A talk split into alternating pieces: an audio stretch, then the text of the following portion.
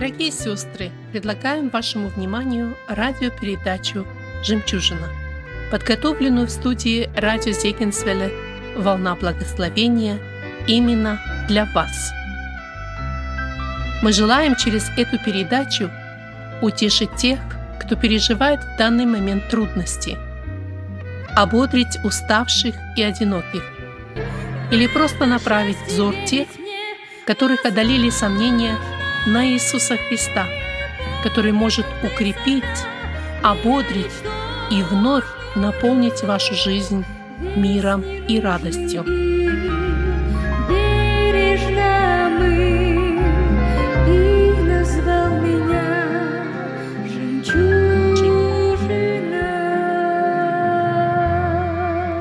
Продолжаем серию бесед на тему гармония в отношениях.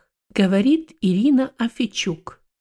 Межродственные отношения.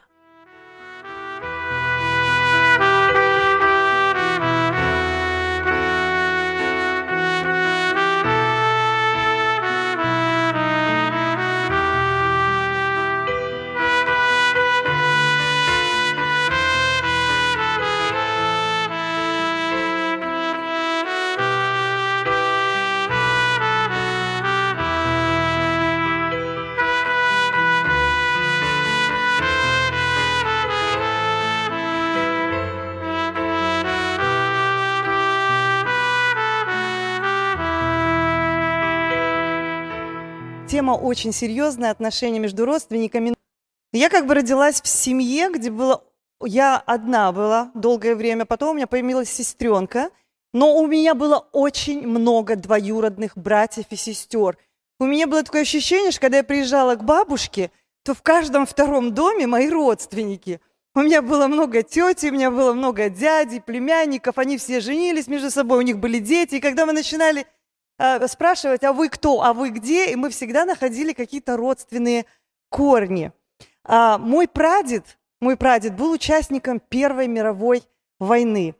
А, его, он э, попал в плен, его посещались евангелизации менониты, а, он покаялся, он поделился своей верой в селе, в котором по освобождении из концлагеря поделился новым учением в той, в той местности, где росла моя мама и мой муж, также будущий.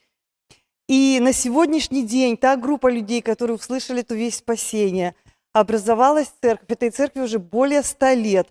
И мне очень приятно, что у меня в ро- в родственных э, колене или в родственной цепочке был вот такая, такой случай. Но также у меня в родне были люди, о которых и не очень хочется вспоминать. Или если вспоминаешь, вспоминаешь с горечью. В принципе, как и у многих из нас, наверное, ну, как бы о том, что мы оставляем после себя, какой след, какие отношения мы будем вызывать и чувства у наших родных и близких. Наверное, мы об этом немножко сегодня и будем говорить. И тема наша мы уже видели. Если можете назад слайд перевернуть.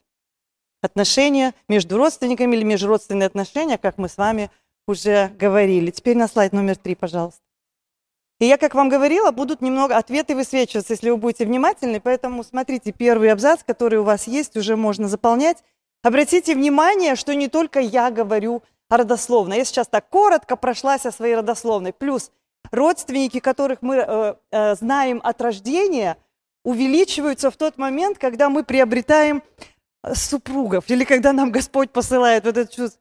Мы приобретаем пакет такого многообразия и разноцветия, что вот здесь у нас с вами начинается практика, да? Мы уже в зрелом возрасте, у нас новые э, родственники, и мы с вами начинаем жить по-новому, мы начинаем э, строить новые отношения, которые очень сложные бывают, но о них мы будем потихонечку говорить впоследствии, хотя в наших христианской среде, но какие сложные отношения могут быть? Мы же все любящие Господа, братья и сестры. А в Библии очень много говорится о родословной. И я не зря начала э, свой э, рассказ именно с этого. Ну, знаете почему? Каждый из вас скажет, ну мы же не иудеи, у них это было важно, поэтому это так все хранилось. Я когда начала исследовать, почему это было важно, я поняла, ну, очень интересные моменты для себя выписала. Думаю, поделюсь я с вами. Родословные в Древнем Израиле играли важную роль и служили для следующего ряда целей. Например, Бог обещал землю Аврааму и его потомкам. Поэтому такие записи были нужны для распределения земли. Эти записи удостоверяли право претендовать на законных основаниях на собственность предков. То есть это было необходимо в то время. Родословные нужны были для сохранения родов священства. Родословное также было наиболее важной причиной для сохранения этих записей, чтобы устанавливали и сохраняли права царской преемственности в Иудее – Вера в то, что Мессия будет происходить из дома Давида, сделала эти записи очень важными и очень значимыми. Все-таки они ожидали Мессию, понимали и пытались отследить эту родословную, чтобы, не дай Бог, какая-то примесь здесь не оказалась. Но мы сейчас можем читать родословие Иисуса Христа. Сестры, я не буду вас пугать, я ее читать не планирую. Не знаю, скажите честно, поднимите руку, только честно и искренне, мы же здесь в простоте. Кто внимательно всегда читает родословные вот имена, список имен? Раз, два, три. Слава Богу, за вас трех, сестры. Я честно говорю, для меня это было так, жух, и все, пошли дальше. Смысл, да? Зачем нам читать эти имена? Но здесь, обратите внимание, три имени выделены особо. Мы видим, что даже комментаторы родословия особое внимание, особое внимание обращают на этот факт, что в родословной Иисуса Христа три женских имени. Это просто нонсенс по тем временам, потому что самое поразительное – это э, имена женщин здесь. Почему? Вы знаете, о чем молились иудеи в те времена? Каждое утро они благодарили Бога о том, что они не язычники, не рабы и не женщины. И не женщины. Женщина не имела никаких юридических прав. Она была просто собственностью отца мужа, с ней могли поступать как хочешь. И мы помним в начале, когда было приветственное слово брата Константина, когда он напомнил эту фразу, что не считая жены детей, они не были в счет вообще. Но еще больше удивления наступает, когда мы читаем имена этих женщин. Мне не надо, наверное, останавливаться на каждом имени отдельно, чтобы вам сказать, почему это удивительно. Помните Фомарь? Ее должны были побить камнями, да? Рав. Помните это имя? До сих пор богословы как бы склоняются к тому все-таки больше, что это именно та Рав, которая должна была погибнуть э, в Иерихонских стенах или на Иерихонских. Или, э, и это больше всего склонны к этому. Руфь моавитянка. Почему Раав – это удивительно? Потому что по закону Бога сын блудницы не может войти в общество Господне. И десятое поколение его, не просто он, еще и десятое поколение, Руфь, также по закону аммонитянин, моавитянин не могут войти в общество Господне. И десятое поколение их. Но по величайшей благодати и по какому-то непонятному э, сочетанию фактов эти имена находятся в родословной нашего Господа. Сестры, не восхищает ли вас это или удивляет вас это? Удивительно. А почему? У Бога нет случайностей. Вот именно этим списком, этой родословной Господь показывает, что для Него нет, нет разницы, елен ты, язычник ты, женщина ты, мужчина ты, какой у тебя статус, какая у тебя национальность, откуда ты родом. Все мы одинаково дороги Ему и важны. И в этом величайшая прелесть служения Господу, идя за Ним. Я не хочу вас утомлять всеми этими историческими фактами, но я думаю, когда мы с вами более поня... четко и глубоко входим в ситуацию, нам понятнее становится, а что же дальше. Давайте мы вернемся к Руфь. Все-таки это все на основании Руфь. И когда мы начинаем, мы уже слышали с вами и в первый день, и сегодня три раза уже слышали, что она была из вражеского народа. Она была из ненавистного народа. А ей все равно, даже при всей ее прошлой жизни, было выделено место в родословной не кого-нибудь, а самого Иисуса Христа. И дальше мы с вами читаем, если у меня получится. Да, все правильно? Молодец. Спасибо. Не будем опять же читать, у вас есть эти тексты, я вам отпечатала, но мы можем быстренько так обойтись. Во-первых, они вышли из Вифлеема. Что интересно, по комментариям Туры, Вифлеем означает «дом хлеба». И что интересно, когда мы переводим окончательно, в доме хлеба не стало хлеба. Что вывело людей оттуда? И если мы на духовный смысл переводим, что когда что-то происходит в нашей жизни, когда мы закрываем доступ к духовному хлебу, у нас будут происходить моменты, когда мы будем нести потери. Поэтому вышли они. Елемелех, супруг, умирает. И мне что показалось интересным? Сыновья его женятся после того, как его не стало. Мы не можем с вами сейчас говорить, было бы, женились бы они на мавитянках, если бы он оставался живым. Нет, но факт есть факт. Он умер, они обзавелись семьями, еще лет 10 прожили, как мы помним, и два сына также умирают.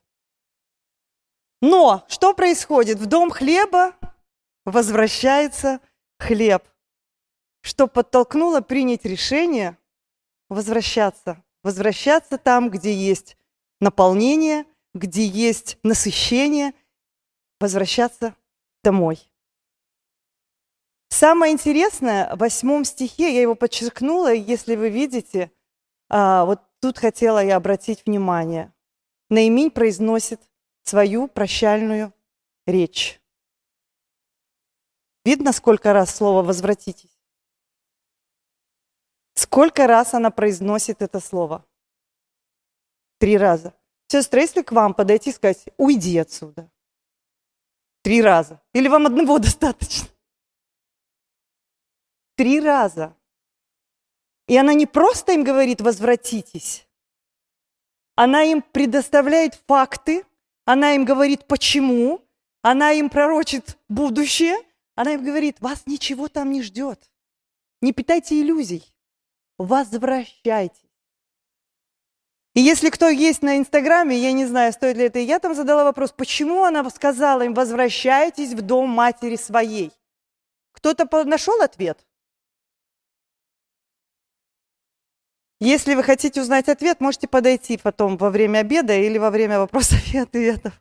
Я сейчас не буду говорить. Мне этот факт показался очень интересным. Меня он остановил. Почему не к отцу? Почему к матери? Это задание вам, хорошо? По тем временам и законам у Наимень были вполне веские основания так с ними поступать, так им сказать, скажем так. Они бездетные мавитянки, чужестранки. Что их ждало в чужой стране? И как женщина, у которой ничего больше не осталось, кроме этих двух женщин, она должна была им это сказать. Она понимала, что их ничего хорошего там не ждет. Она произнесла эту речь так, что она учла любой малейший закон Торы. Она ввела туда все. И голос разума и логики. Вернитесь домой. стройте свое будущее, будьте свободны. Вам не показалось странным, что такой четкий текст, такое четкое послание, и две женщины слышат совершенно разные вещи? Две женщины принимают совершенно разный путь. Орфа слышит аргументированную просьбу, притом трижды произнесенную в ее сторону. И она слышит «оставь меня». И мы знаем, куда она пошла. Руфь еще больше утверждается в намерении следовать за наименью. Но если мы еще раз вернемся к этому моменту, когда Наимень произносит прощальную речь, как она обращается к ним? Дочери мои. Вот представила я себе на мгновение эту ситуацию, когда я обращаюсь к женщинам, которых дороже меня нет. Это то, что меня связывает с моим прошлым, с моими сыновьями. И я говорю, дочери, уходите. Что вы сейчас слышите? Я хочу, чтобы вы ушли. Но я, вам, я вас убеждаю, я говорю, вас там ничего не ждет. Уходите. Также трудно представить, что она испытывала. И голос разума противостал голосу истины, и Орфа распрощалась. И никто не может ее об этом осуждать. Скорее всего, что 80% в этом зале поступили бы так же, а может быть и все 90, а может быть и все 99. Мы не знаем, как бы мы поступили в тот момент. Но то, что сделала Руфь, не потребуешь ни от кого.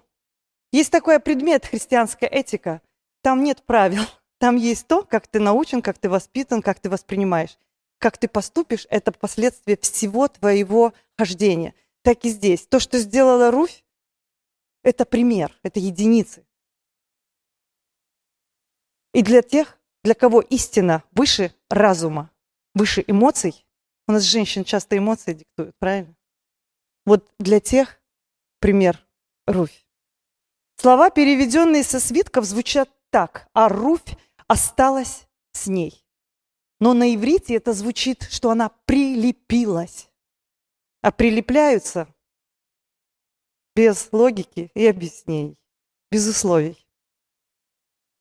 Сердце. Правильно. Кто-то там сказал или мне послышалось? Следующий слайд, пожалуйста. И мы смотрим внимательно, чтобы у нас... Ну ладно, давайте мы оставим двух женщин идти из, из Моавитских полей домой, да? Идти в направлении к новой жизни. А сами вернемся к нам, к нашим семьям.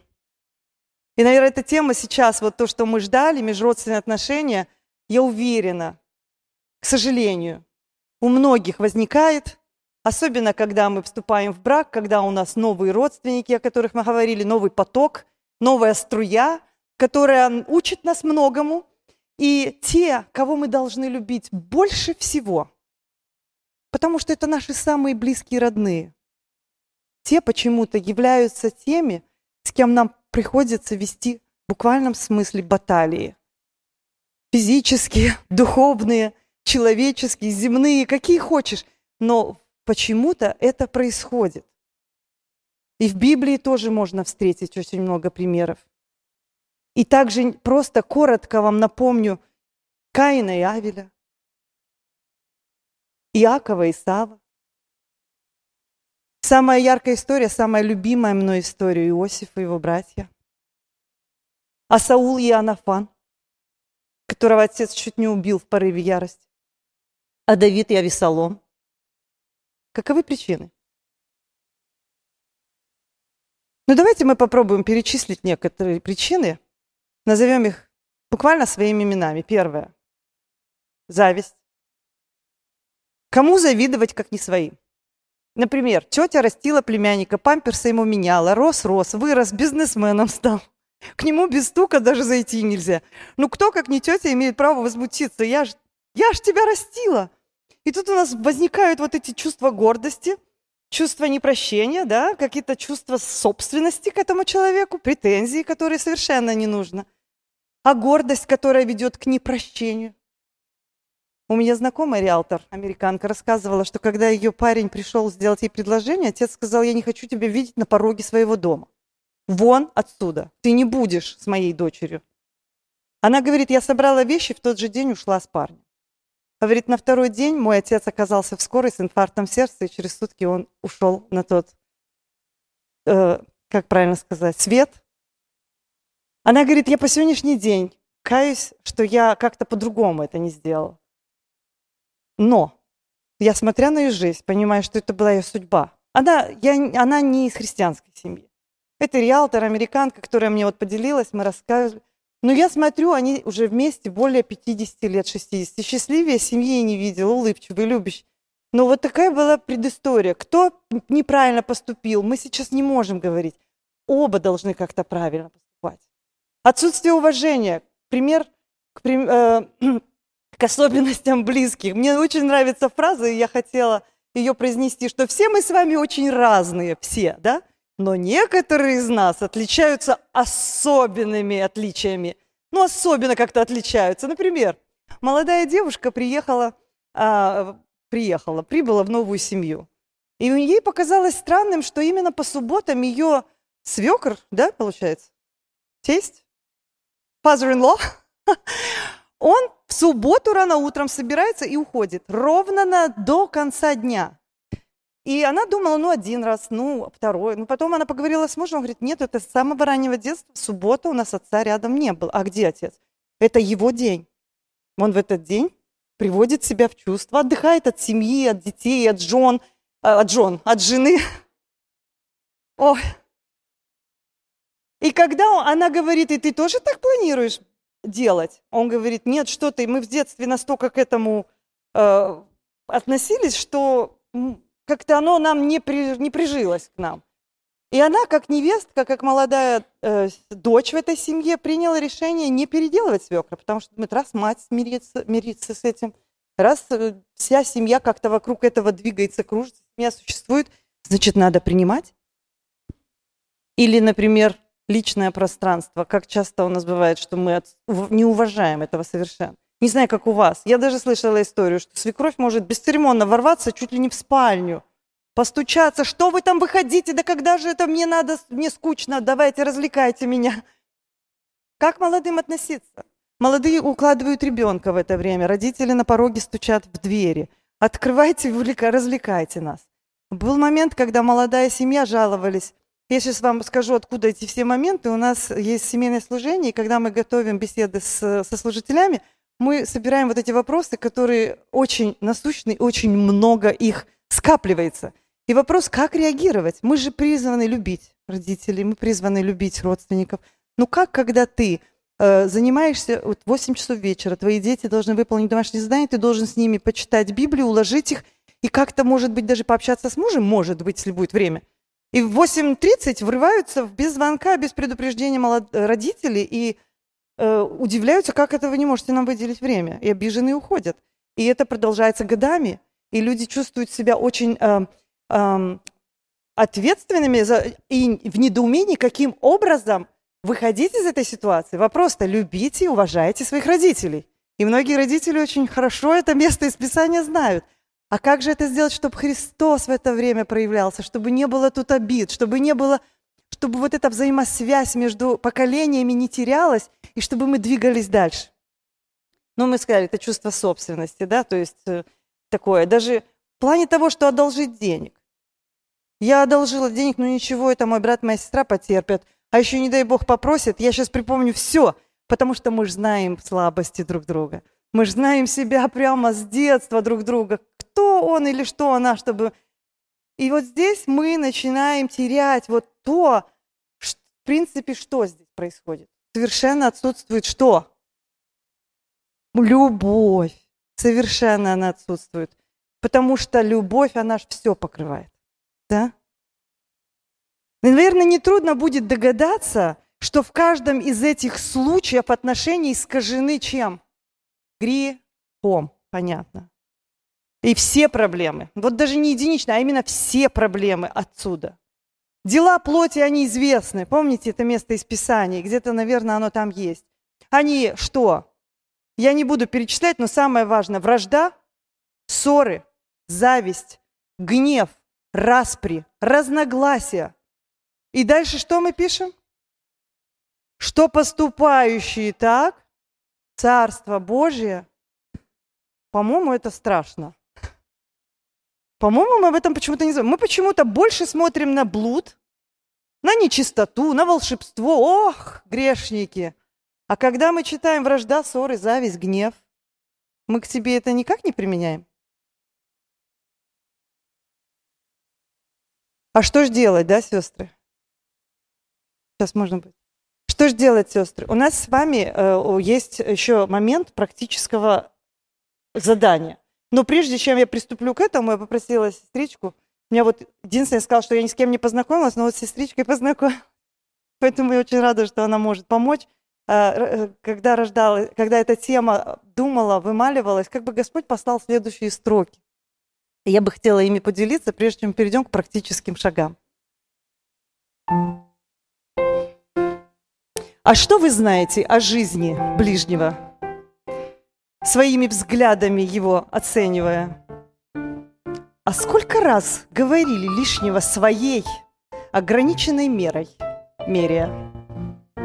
А что вы знаете о боли ближнего, когда внутри кровоточит немеренно, и как молитва для вас, неслышная к престолу Бога летит намеренно? А что вы знаете о сердце ближнего?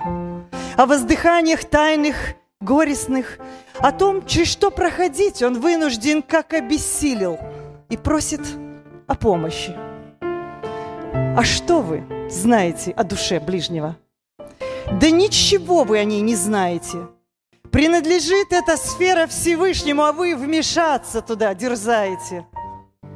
Не осуждайте, почувствуйте ближнего, который страждет и так достаточно. Оставьте домыслы, это лишнее. И поддержите своим участием. Аминь. Итак, переходя к практическим шагам, если можно следующий слайд. Ключ. Каков ключ к гармоническим отношениям?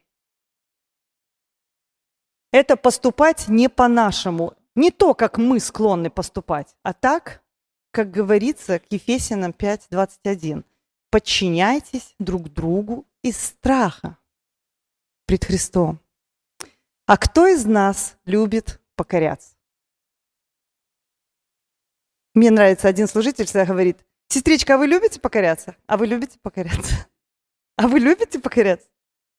Это же полное противоречие тому, что, как наша плоть желает вот влиять, властвовать, превозноситься, действовать по-своему. Мы защищаем свои права, мы отстаиваем свои убеждения, мы настаиваем на своем мнении, а когда возможно, продвигаем свои планы.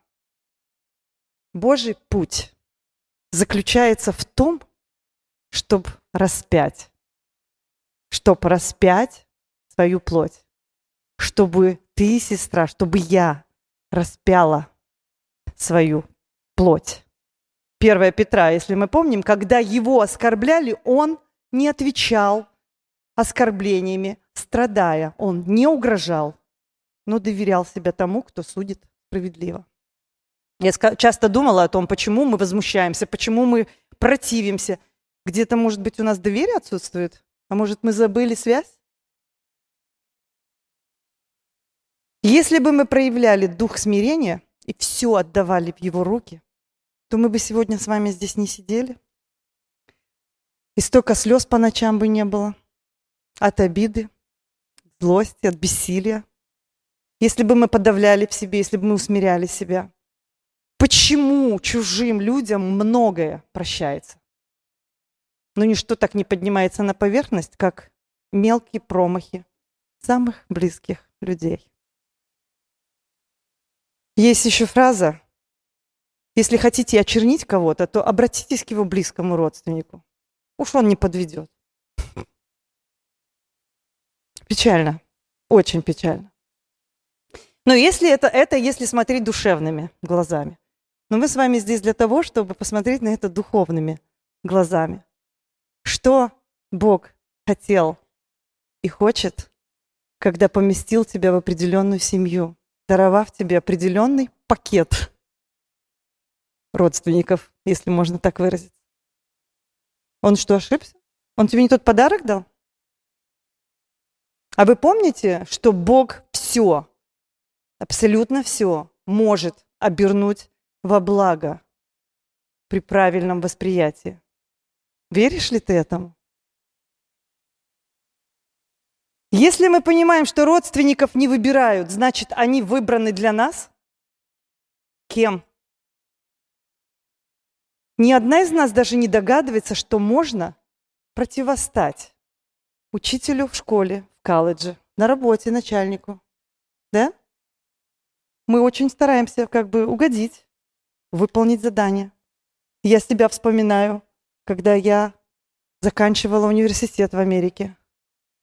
У меня была семья, уже все дети были, четверо детей. Моя дочка, ей было 7-8 лет. Она даже кушать готовила, старалась, потому что у меня было время по 8, по 9 часов писать сочинение. Язык второй. Это не так-то просто. Требования наравне с местными жителями. И когда я понимала, что я должна это сделать, я сделаю это, я себя во всем ущемляла, я себя ограничивала во многом. Зачем? Зачем я это делала? Чтобы достичь цель, которую я себе поставила? А вы задумывались, что мы здесь не для своих целей? Мы здесь для его целей. И в определенные классы по уровню наших знаний помещает нас он. Помните ESL-класс?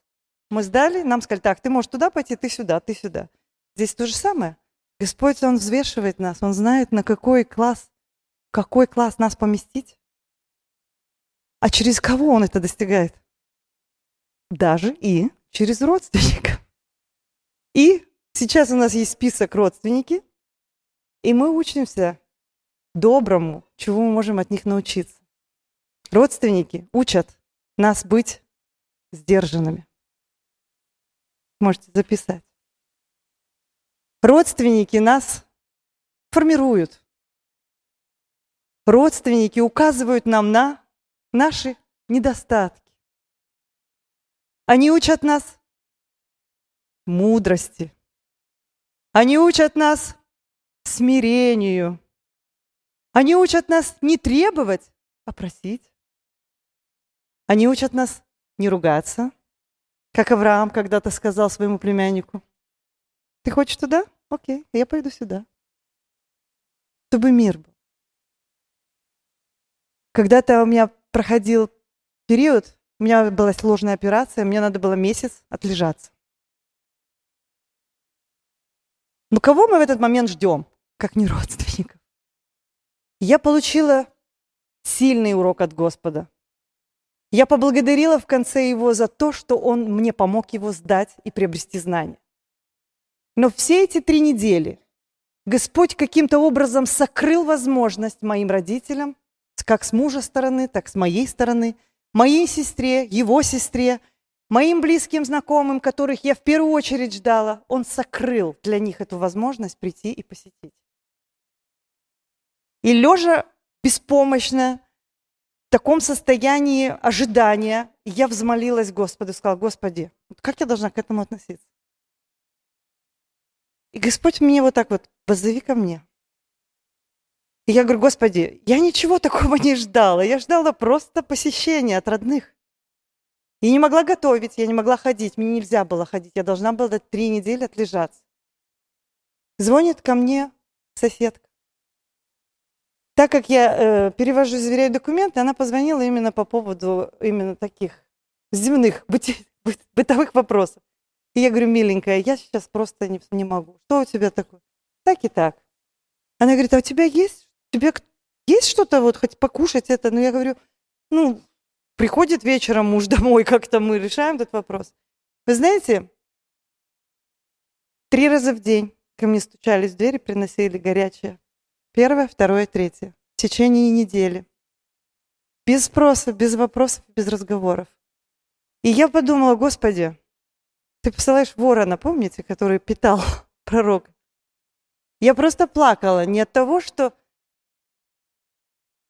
моя соседка такая добрая оказалась. Я видела в этом Господа, который показал мне все источники у меня.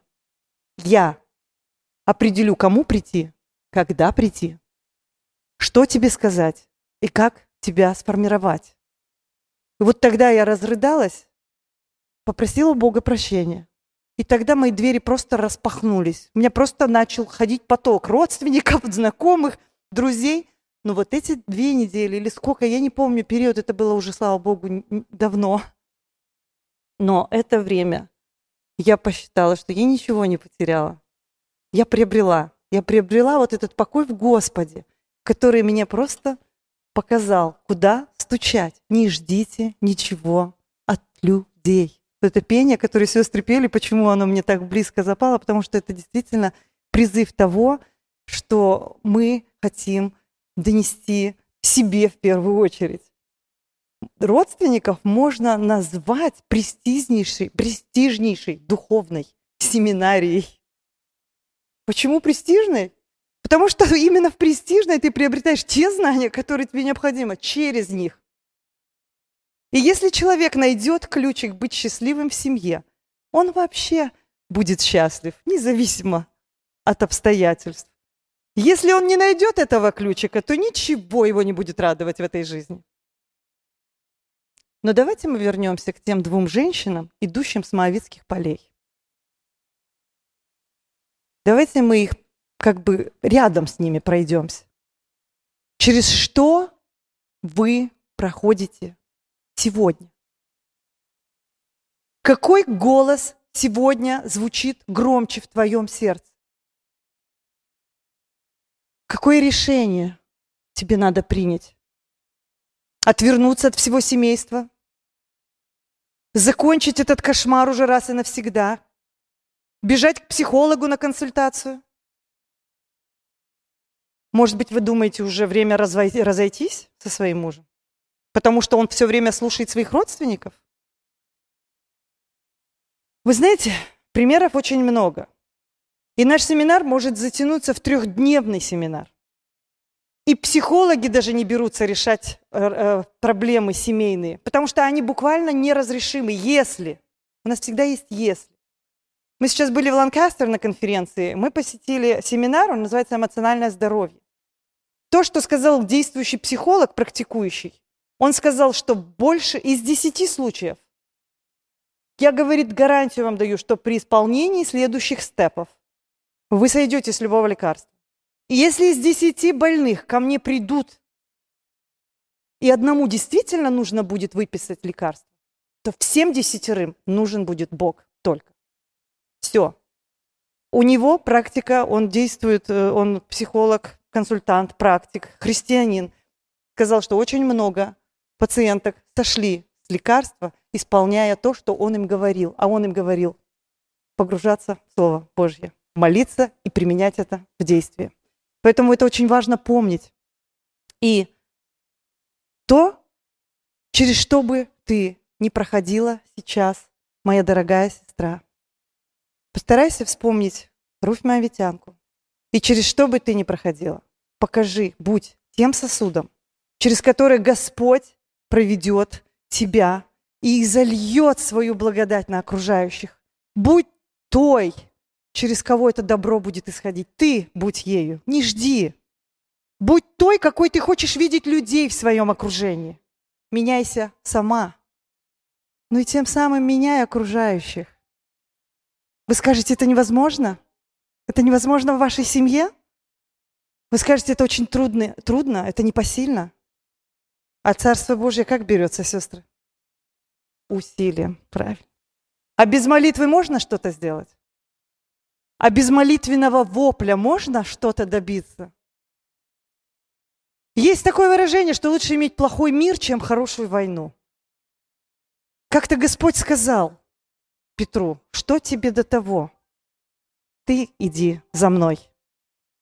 Еще раз задаю вам вопрос, что слышишь ты в своем сердце? Голос истины, логики или голос разума? Определи это для себя сейчас. И как я уже говорила, что мы не выбираем родственников, мы можем выбрать то, какими они нас запомнят. То, какими запомнят нас наши потомки. Что они будут испытывать, вспоминая о вас? Стыд? Восхищение? Радость? Горечь? Вы знаете, сестры, это в наших силах. Поменять свое хождение, то, что о нас будут помнить. И как некогда это сделала Руфь Моавитянка. Что она сказала? Она утвердила для себя следующие слова. «Не принуждай меня оставить». Она приняла решение. «Народ твой будет моим народом, а твой Бог будет моим Богом». И это решение не только поменяло ее жизнь кардинально, и она должна была терпеть лишение. А вы знаете, что по историческим данным она была дочерью одного из моавитских царей. Каково ей было подбирать эти колосья в нищете? Это был ее выбор. Это было ее посвящение Господу. Сейчас, когда у нас будет время для молитвы, сестры, мое желание, чтобы вы вспоминали образ этой молодой моавитянки, для себя приняли решение, что делать. И пусть она напоминает вам, каковы последствия послушания, любви к Господу, покорности Его Слову и смирению. Эти беседы вы можете найти на странице Церкви Спасения Вашингтон salvationbaptistchurch.com или на приложение Капли Сота. Продолжение этих тем слушайте на следующей неделе, в этот же день и в это же время.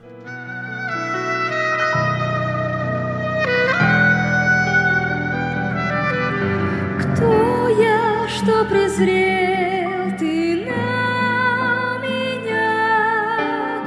Как заметил ты песчинку малую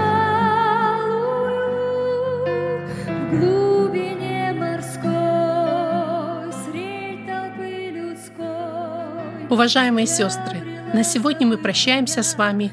Желаем обильных Божьих благословений. Вы слушали радио Зегенсвелле «Волна благословения», программа «Жемчужина». Мы будем очень благодарны, если вы поделитесь с нами вашими услышанными молитвами или о чудесном Божьем водительстве в вашей жизни. Позвоните нам по телефону 0049 5 231 500 59 88. По этому же номеру вы можете прислать WhatsApp сообщение. Сообщение можно прислать и по Telegram. Доступ через контакт Зегенсвель. До новой встречи в эфире.